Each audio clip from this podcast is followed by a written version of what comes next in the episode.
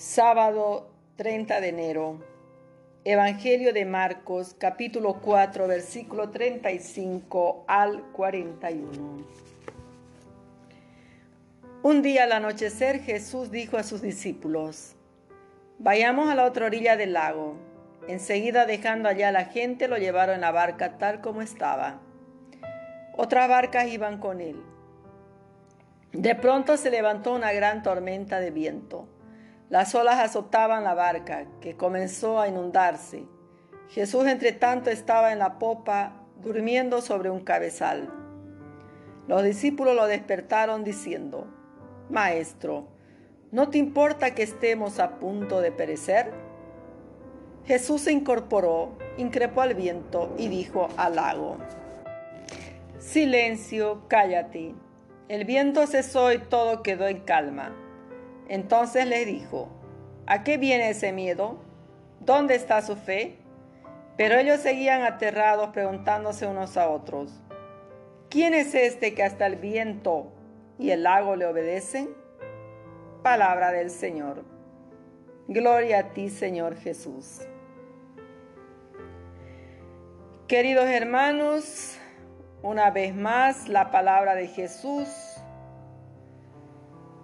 debe llegar a todas las otras orillas, alcanzar todas las poblaciones.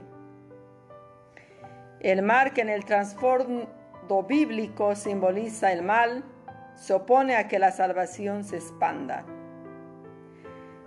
Jesús es Señor del mar.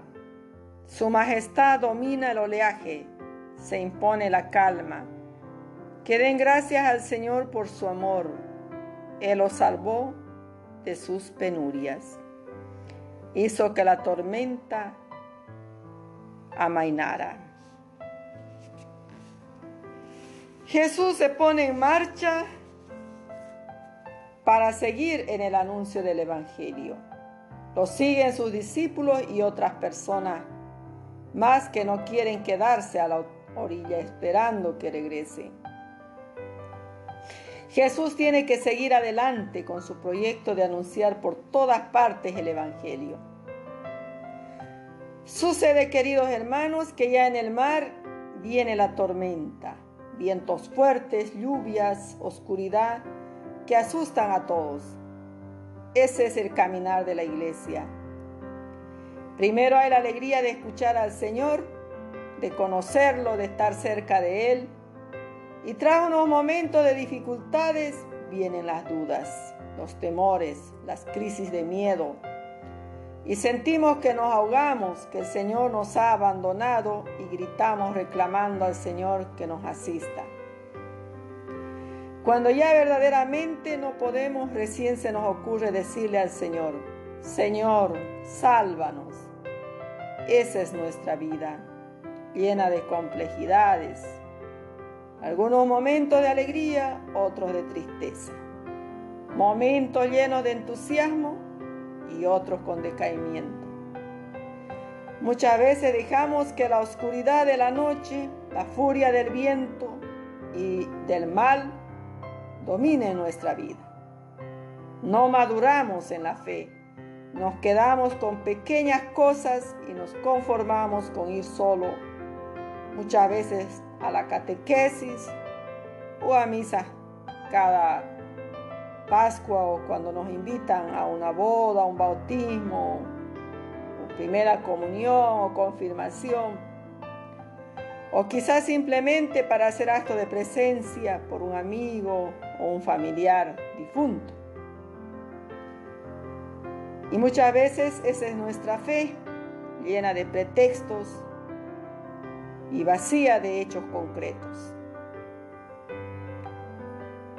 Pidamos al Señor que no deje de acompañarnos en nuestro caminar y que nos auxilie siempre de todos los peligros que nos amenazan. Ven Señor Jesús y llena nuestros corazones de tu amor, de tu misericordia para que no tengamos dudas, no tengamos temores sepamos tener una fe inquebrantable. para poder dar frutos en abundancia de buenas obras. Amén.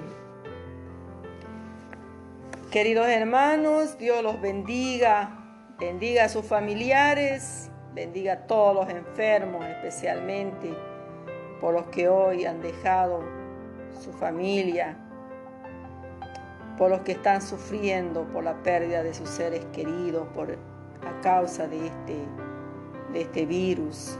Señor, acógelos en tu reino, para que puedan entrar a gozar de tu presencia, de tu amor. Queridos hermanos, pidamos al Señor que ya cese también esta pandemia. Muchos están perdiendo la vida. Y agradezcamos al Señor porque nos protege cada día y nos tiene aquí con vida al lado de nuestros familiares. Que Dios los bendiga, hermanos queridos. Les saluda hermana María.